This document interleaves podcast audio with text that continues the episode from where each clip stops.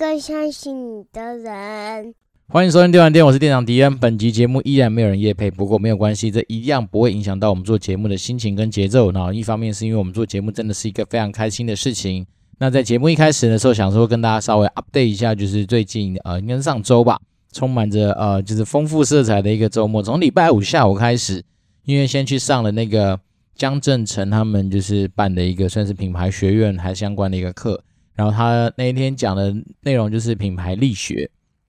然后那课我觉得算是啊、呃，当然第一次就是有机会亲眼见到江正成本人嘛，那他其实本人比我想象中的高非常非常多，那那他在讲话的过程里面其实有他的那种习惯的一些呃节奏跟那种语速，那再另外一件事情是他的本身本人也是非常亲切，就是啊、其实不会让你觉得很有。距离感的一个人，那再来是他就从一些有关于啊，不管是迪士尼啊，或者他自己的这个 role 经营的一些过程里面，去阐述说所谓品牌力学，就指品牌执行力这件事情嘛。那想说就把今天的主题就是来讲讲有关品牌的一些故事。然后不过我觉得这个东西还放在之后再讲，现在先先来开场嘛。那开场另外一件事情是，啊、周六的上午就是利用了一点时间呢，来去那个担任那个所谓的。啊、，People Camp 就是另外一个呃，算是 BFA 简报小聚他们那个团队所规划的一个有关于帮助大家在啊、增加职场竞争力这件事情上面的一个算是呃两天一夜的呃不是两天了，不是两天也就两天的一个那个课程，那里面可能包括到说呃简报的技巧的一些介绍啦，然后比如说像我这边负责的就是有关于履历跟啊、面试上面怎么样准备的一些参考方向啦，那包括说。还有一些人是在什么职场问题上面的解决等等啊，它是一个两天的课程。然后我记得两天课程结束之后，好像下周吧，就会直接有机会跟他们邀请来的大概也许是十几二十间的那种，就是上市贵公司，甚至是那种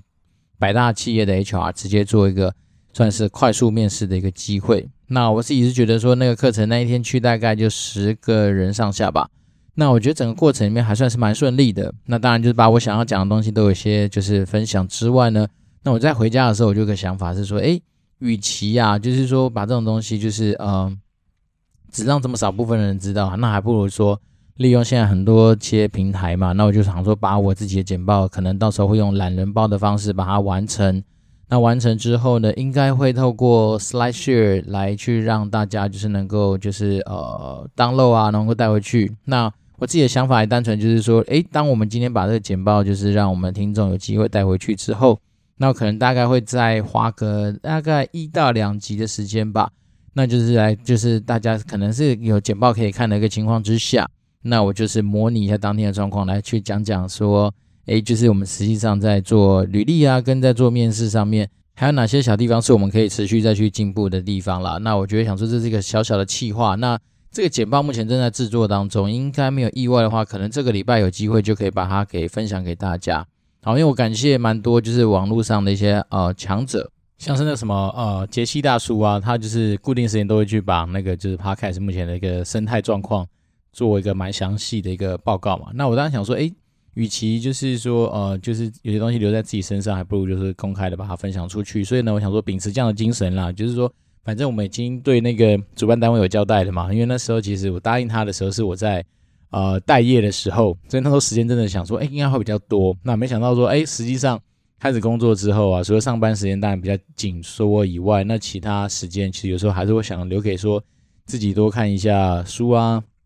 多玩一下电动啊，或者是说至少看个 Netflix，我觉得也蛮开心的。所以我就想说未来。也许啦，除非真的在自己心有余的时候，才会去比较多接这样子的一个活动。那目前来说的话，我觉得想说至少把自己现在有一些东西就稍微做个整理。那与其有些时候都是透过声音来做一些阐述嘛，那不如就是说利用自己以前学到的一些简报的上面的一些呃心得啦，或是一些手法。那我想说做一个懒人包，来跟大家就是说更加有一些印象的来去沟通所谓的履历跟简报在准备的时候可能可以留意的一些事情。好，那这个东西就简报应该真的没有问题的话，应该这礼拜会出来。那我主要是想去了解一下，说，诶，除了分享的平台跟管道之外，那有没有什么警语要在里面去做一些啊标注啦？因为我怕有些人就是乱引用啊，或者说拿什么东西到处去，然后就是招招摇撞骗，那我觉得就蛮可惜的。当然，我也不敢说我们自己的东西多么有含金量哦，但是呢，毕竟也都是一些自己的心得啦，包括说自己之前的求职上面所遇到的一些状况，然后把它整理出来。那可能有些东西就是我自己实际上有在用的一些方法嘛。那我觉得这种东西就是大家可以值得期待啦。干自己讲自己期待，好像觉得很白痴。好，没关系啊，反正基本上就是原则上没有问题的话，应该这礼拜会有一个就是啊、反正类似懒人包的东西出来给大家。好，然后另外一件这个礼拜我觉得很特别、很新鲜的事情是，礼拜天的时候，好，我们就受邀去参加了一个活动，然后那个活动就是在桃园青埔棒球场的 VIP 区，可以边烤肉边看棒球赛。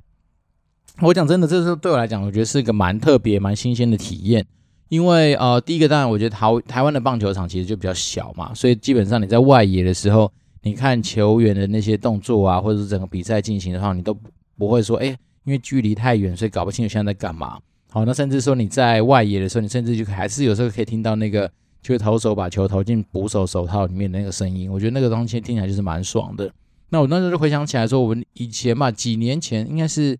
我可能十几年前了，那时候去美国，然后去那个 Angel Stadium，就是看那个天使队的比赛。对，然后那时候我们也是买外野票，可是外野二楼还三楼吧，反正你看人就比超，就人就超小，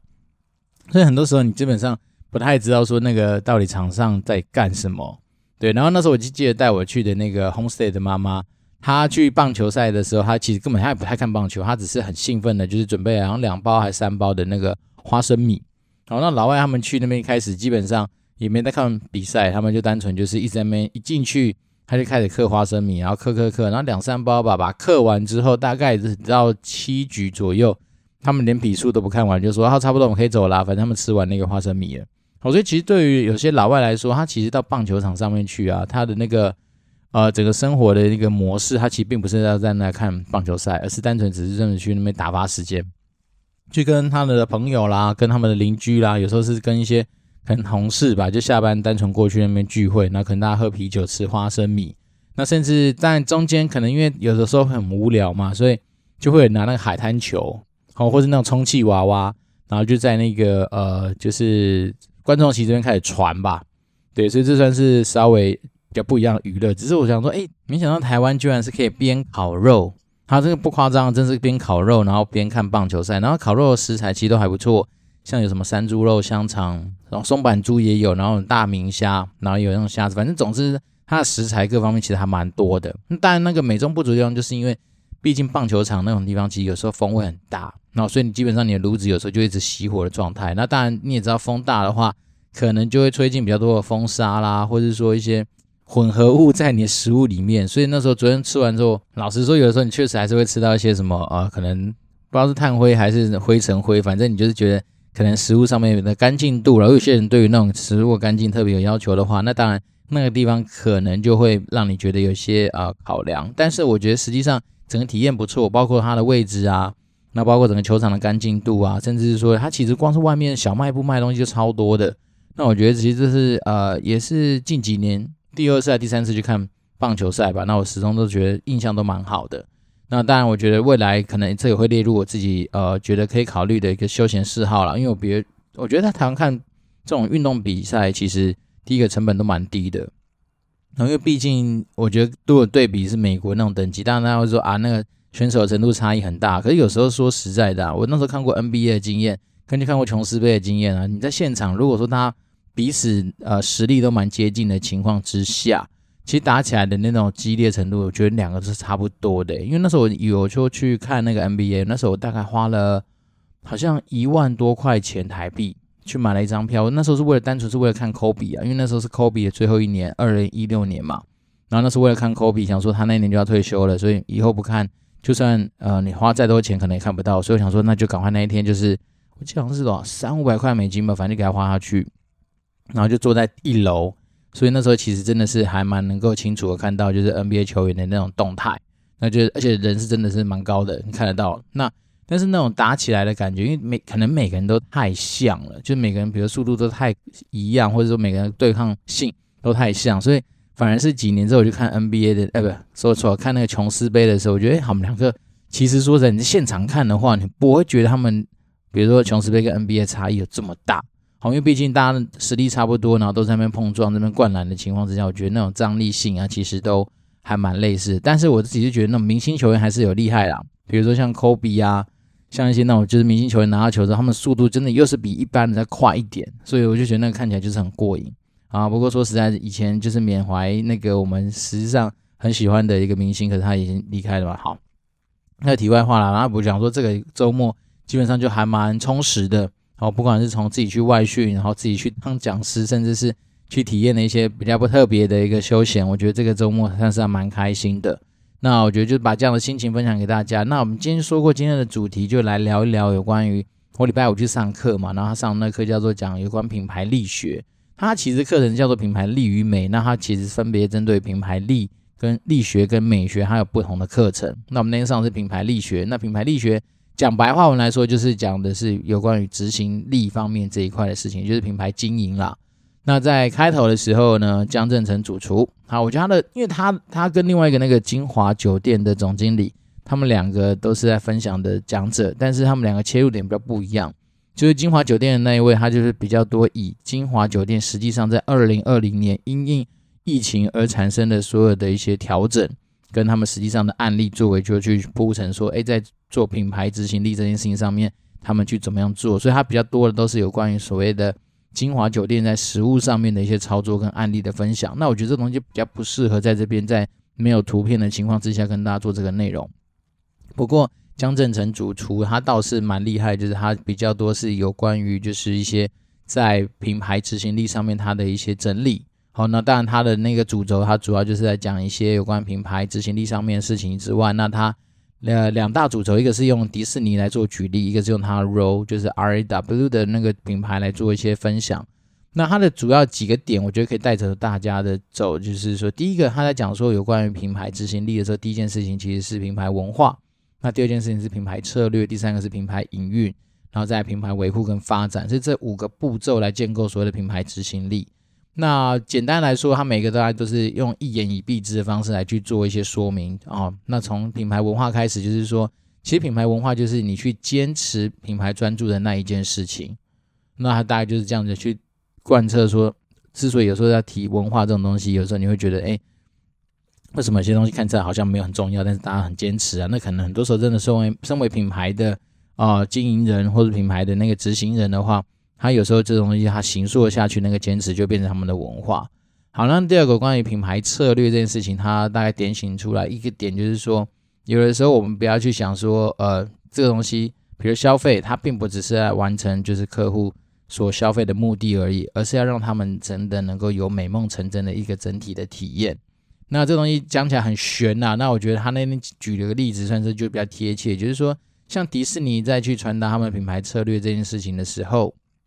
它并不是单纯只是让你说好，我今天去游乐园，那只是单纯去玩东西，然后就结束，而是它从你可能在饭店入住的时候，它就会给你一个东西叫 Magic Band。那那个 Magic Band 就是个魔术手环。那那个魔术手环可以做什么事情呢？基本上你在所有的他们的整个价值链的一个消费上面，都是用那个魔术手环来完成。比如说你去饭店的 Check In Check Out，你去饭店使用所有的设施，你去消费。你到了游乐园里面去玩的所有东西，都是透过那个魔法手环。那他们想要的就是要让你感觉到说，你就是身临其境的，好像真的手上戴上一个魔术手环。那这个东西它可以能够帮助你啊实现你想要实现的事情。那在 RAW 里面的话，当然也是类似这样的概念，就是说他今天不把自己定定义完成说你来这边吃饭就是他的目的啊。因为当一般人说我们去想说，哎，去吃饭好像吃饭本身就是个目的，那他们提供的是。凌驾于吃饭这个目的以外的更多的一些价值上面的体验，包括说可能是在整个呃餐厅门口的一些装置的一些设计啊，那里面服务生的一些流程啊，包括说他们很多东西的一些安排，都是为了让你除了是说来这边吃饭之外，还要拿到一些就是美梦成真的体验。好，那第三件事情有关于品牌营运的话，它强调的是说，其实在品牌营运上面就是把你品牌效益去做有呃目的，而且是有效果的延伸。好，举例而言，比如说迪士尼这个品牌，它可能就是在呃，管电影上面啊、饭店上面啊，甚至它的游乐园上面，其实都是它整个品牌效益的延伸。那以 r o 来说的话，他们好像有什么呃四个季节推出四种不同主题性的一些呃餐点上面的安排嘛，然后包括说他们有一些那种就是主题性。或是说一些特别的一些啊，不管是饮品啊，或是说他们一些餐点上面的设计，简单的说，就是他们希望能够把他们品牌的一个就是效益去在这方面去做延伸。那这是他们平常日常就是在品牌运营上面就做的事情。那有关于品牌维护的话，那他讲的就是说，其实就是一个坚持不懈下去，来维持整个品牌调性的一致性的这件努力啦。那所谓品牌维护，就是说，可能有时候我们很多时候在一开始的时候，也许你会拿出一百分的品质，可是也许到后面呢、然后可能日子久了，或者是说啊，你可能没有去注意到所谓的品牌。的一个呃，不管是文化或是品牌的这样子的一个核心理念的时候，可能不管在品质上面啊，或者说在很多服务上面上面，开始就会落高了。那他觉得是说，在品牌维护上面，必须要有一个坚持不懈的一个啊、一致性的一个表达。那这件事情就是在品牌经营上面是非常重要的一环。好，因为其实很多时候就是很多品牌，也许到后面慢慢走向式微，就是因为在维护上面出了问题嘛。好，那在最后一个就是有关于品牌发展这件事情来说的话，真的是一个，如果你是要个有心要经营所谓的品牌的话，他是蛮建议是说要拓展到每一个 TA 啦。那他那时候以迪士尼为例的话，他就是讲说迪士尼里面大家都应该都知道嘛，迪士尼从早期的那只米老鼠之外，他后面就去买了，比如说梦工厂啦，买了漫威啦，然后买了呃 Lucasfilm 就是那个星际大战嘛，然后也有买皮克斯。然后买对，好，反正就是他们把他们的的那个本来以前只看他们迪迪士尼动画的 TA，就把它有效的扩展到很多不同的分支去呢。然后当然是期待说能够满足各个不同可能不同年龄层、不同嗜好、不同兴趣的 TA 的一些啊需求上的满足。那当然，另外一件事情，他那天有点醒到一点是说，其实品牌这东西啊，嗯，可能早期在创立这个品牌的时候，你沟通的那一群人，那他们也会老啊。对不对？所以你品牌精神跟品牌调性可能都是要跟着呃你本来的 TA，或者是也许你要有意识的去延伸或者扩张你的 TA，也是来自于说，因为你的品牌它的里面的组成，它是一个滚动式的，一直不断在改变的一个过程嘛。所以他就提醒到说，其实，在品牌的经营上面，当然就是要嗯从一开始你在打造文化的时候，你要很专注。好，那当你再去做一些有关策略布局上面，你可能。不是单纯只想说把我的服务的目的达成，而是你要去提供一些呃做梦啊、想象的空间。那当然，对于品牌营运上面来说的话，当然就是你的品牌效益要一直不断的去延伸它，就是在你的所有的服务啊，或者是在你的价值传递上面，就是要有一些东西去做一些琢磨。那品牌维护跟品牌发展，当然就是在一个你品牌已经打造出来之后。你就要持续不断的，好，坚持不懈的去提供你那时候假设你设定好一百分的品质，你就是要这样走下去。那品牌发展的话，当然就是要能够让你这品牌尽量扩大啦。所以你会发现说，其实很多品牌在走走到后面，它会有很多的子品牌啦，或者说它会有很多呃，你看是它一直在扩张的一个行为。其实某方面来说，也就是因为它在做品牌上面的发展。好，那这个东西讲的品牌东西，当然多少都是比较玄学的东西。我觉得有时候在啊，就像我自己迪恩现在在。啊，这家新的公司其实也被赋予的任务就是有关于，就是可能行销或者品牌打造这件事情上面的一些呃目标啦。所以呢，当然有时候我们在沟通很多事情上面的时候，会比较偏重于，比如说像那种直画面的沟通，尤其是在讲品牌啊、品牌精神、品牌价值啊、品牌文化啊、品牌的一些沟通的一些方式的时候，很多时候多少都是一些比较形容词，或者说一些比较呃故事性的一些叙述啦。所以呢，我倒是觉得说这种东西它就是，呃，其实还蛮好玩的，但是还是要找到对的方法来跟就是呃主事者做沟通。那像我自己的习惯啊，当我在讲品牌的，不管是描述啊，或者说品牌的一些呃，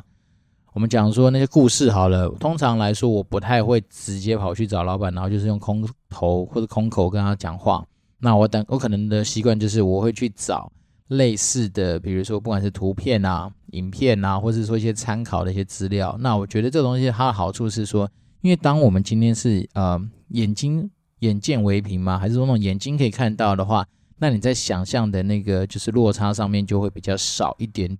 好，因为有的时候我们，比如我讲说我希望有个热血，然后呃，就是例如说呃很有富有弹性的一种就是生活思维。好，那你可能觉得我的热血跟你的热血可能不太不一样，那我的弹性生活思维可能跟你弹性生活思维也是天差地远。所以呢，我自己的做法就是，我可能上一些就是呃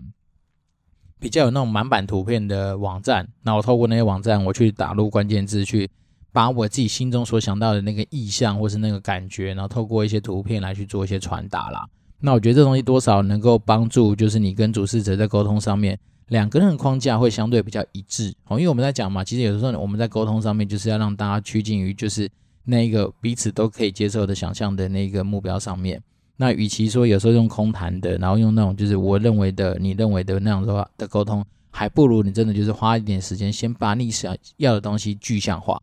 那具象化当然有可有时候可能是声音啦，有时候可能是影片啦。那我自己是觉得找图片，其实有时候就某方来说就已经够能够传达就是我们想要传达的意思啦。所以我觉得这样的方式就分享给大家。如果你在实际上工作上面，你必须要去讨论到那种比较玄啊、比较。啊、抽象的东西的时候，那当然这个东西我觉得就可以把它抽象具体化一点。好，那另外江正成主厨他也有提到说，当我们今天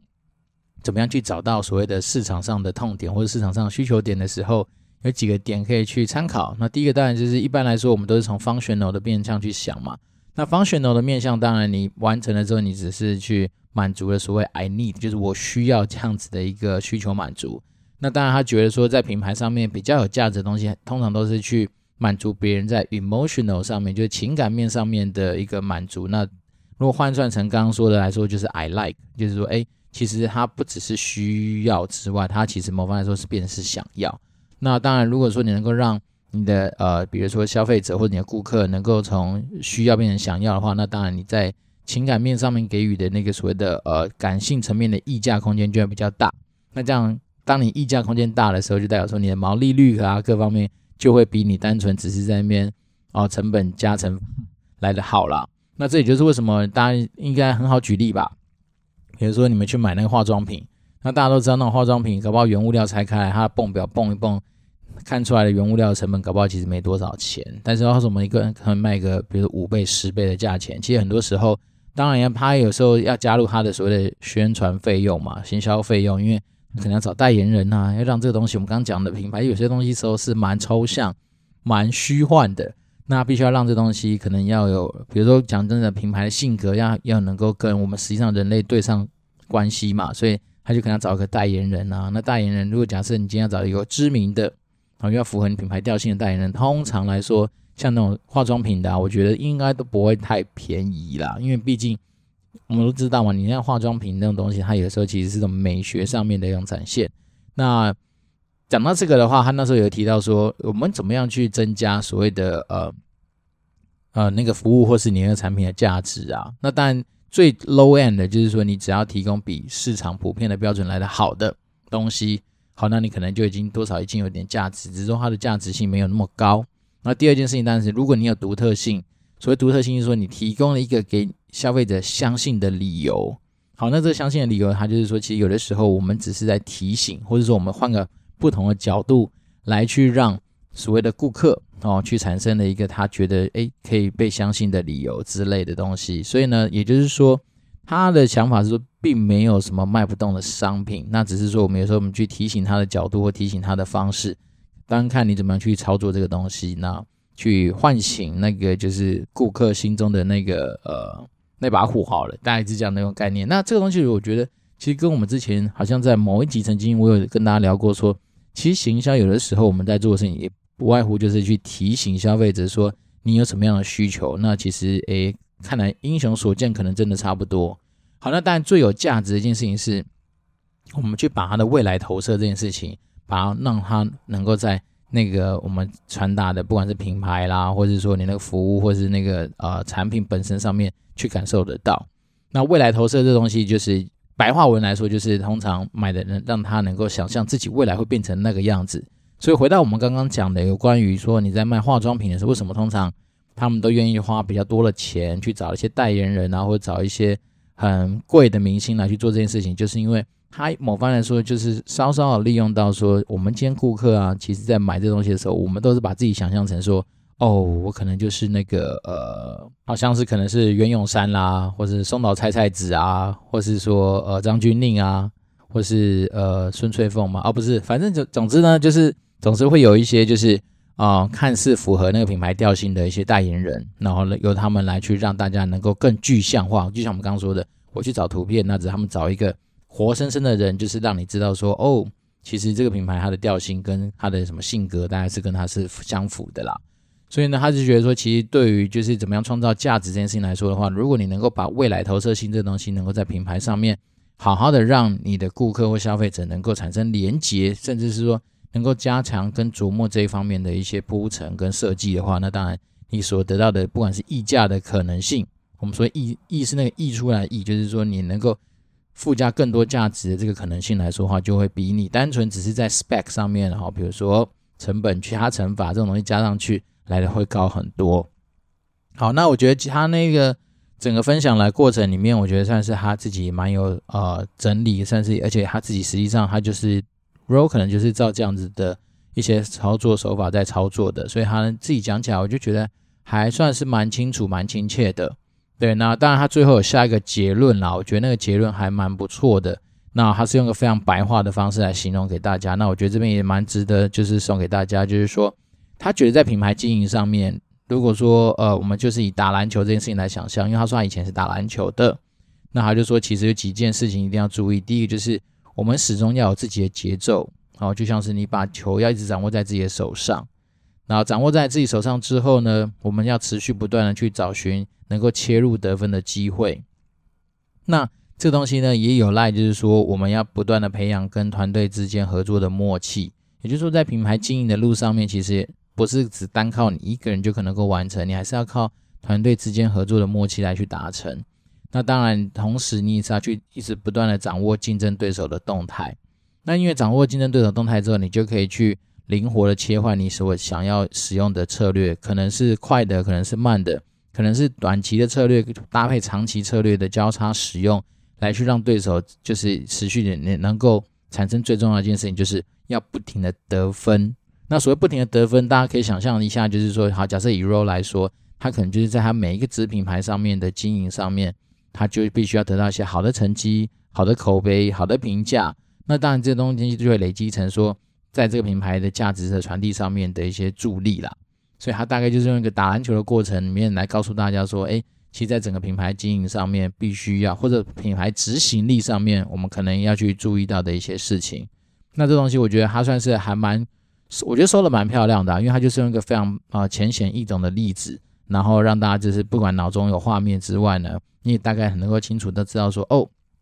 这些原来看似在篮球上面要想要赢的一些小动作或是一些呃小技巧，其实都跟你今天在品牌的执行上面或者品牌的经营上面有很多的关系啦。所以我整体来说，我觉得呃上周五吧，就是参加这样的活动，那他那个活动除了说呃听。这两位呃，算是一个总经理，一个是呃品牌创办人，就是跟大家就分享这些内容之外，那他有一个 section 是你可以有机会去跟，就是你找一位，好，你可能可以找那个金华的总经理，或是找江振成主厨，就直接做类似 one on one 的一个快速的讨论。那大概也许一个人可能分到大概三五分钟之类的吧，但是你就可能就可以把你心中的一些疑问啊，或者是什么，可以跟他做一些。呃，讨论。那那时候我去跟那个江振成，一开始我就说：“你好，我我是你的 舒酸定的、呃、爱好者，因为我看到你拍的那个广告，我就用舒酸定，然后就大笑啊。”那我觉得其实这就是一个蛮有趣的一个连接啦。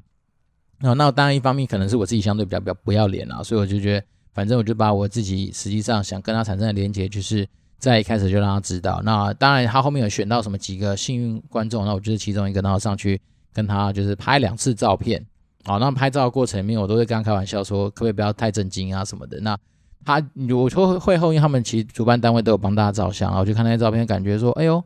好像确实他跟我互动上面还算蛮自然的。那当然希望说以后真的有机会能够订到 Ro 的位置去吃吃他的餐厅啦，因为听说超难订，他自己都知道超难订的啊，所以也不知道到底还有没有机会。但是我觉得可以的话，可能也许今年或明年真的让排个时间。带着呃老婆小孩去试试看，因为老婆为主啦，因为小孩去那种地方可能应该就是一个大家不被欢迎的一个角色嘛，所以我觉得没有关系，这样子是呃未来的目标。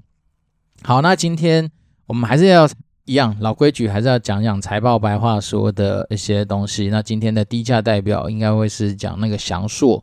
那五二六九是它的代号，那它主要是那个半导体产业的呃一些呃算是蛮厉害的公司。好，那它的毛利率有五十二 percent，对比整个半导体行业中位数据二十五 percent 来说，它还是表现的非常好。那营业利率有三十五 percent，那行业中位数据有七 percent，那它的净利率有四十二 percent，那行业的中位数据有六 percent，所以代表说它在整个经营体制上面是还蛮强劲的。那 ROE 它有二十一，那行业中位数就有七点五。好，所以它在 even 在半导体里面，祥硕算是蛮强劲的一家公司。那负债占资产比就十 percent，代表说股东对他们就是爆肝有信心啊。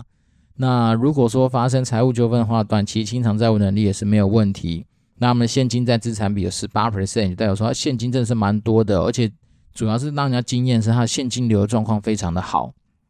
哦，所以它在营业活动现金流量上面也是每年都持续有在增加。好，所以整体来说它的整个表现就是还不错，就是说它的整个体质是很强健的。但是啊，我觉得它的殖利率怎么这么小气呀？虽然说。股癌一直提醒大家说，殖利率只是左手换右手，是啦。但是我就是觉得，啊，这种发那么小气的公司，我就觉得很不爽。它如果来看的话呢，它的殖利率大概都维持在两 percent 到一 percent 中间，反正就是非常低。而且它股价其实蛮不便宜的。我刚刚就是呃，把它的那个就是看了一下股价，发现我靠，它股价一千多块，也就是说买一张哦，反正蛮贵的。但反正还有现在可以零股交易嘛，所以当然。这也是一个投资的标的，只是我觉得它配股息怎么配那么少，我就觉得好可惜哦。好，不过它最近的短期股价，如果用呃就是历史平均股价来看它的位置的话，它目前大概是低于一个标准差的地方啦，所以呃综合评价来说，它就是一个低价的一个标的。好，所以我觉得大家如果说真的是对于半导体的公司有兴趣的话，那我相信这家祥硕应该它的新闻版面还蛮多的啦。所以说，如果大家想去研究它的一些呃。不管是公司的一些资讯啊，或者是说对于未来的一些发展前景的一些想象的话，应该会比一些相对有些那种嗯找不太到新闻的公司来说的话，应该会好蛮多的。那我觉得能够帮大家做的，至少是确保他的的财务体值是还蛮稳健、蛮漂亮的。大概就这样。那今天对啊，又是没有新的留言，就是比较可惜啊。不过就像我们这一集跟大家稍微预告一下，是说如果可以的话，我希望能够在这个礼拜把我们。这是上礼拜去做分享的一些简报，那我把它做成懒人包的形式，看能不能有机会在这个礼拜分享给我们的听众，或者是分享给就是有缘人呐、那假设我可能会去那个所谓的啊、Podcaster 的那个呃群组啊，可能会去散播一下啦，或者说我觉得可能以前学弟妹的一些群组，就是去分享一下。那如果大家真的有兴趣的话，就把它给带着走。那有些资讯通常来说应该不会是太陌生的原因，所以那可能都是一些。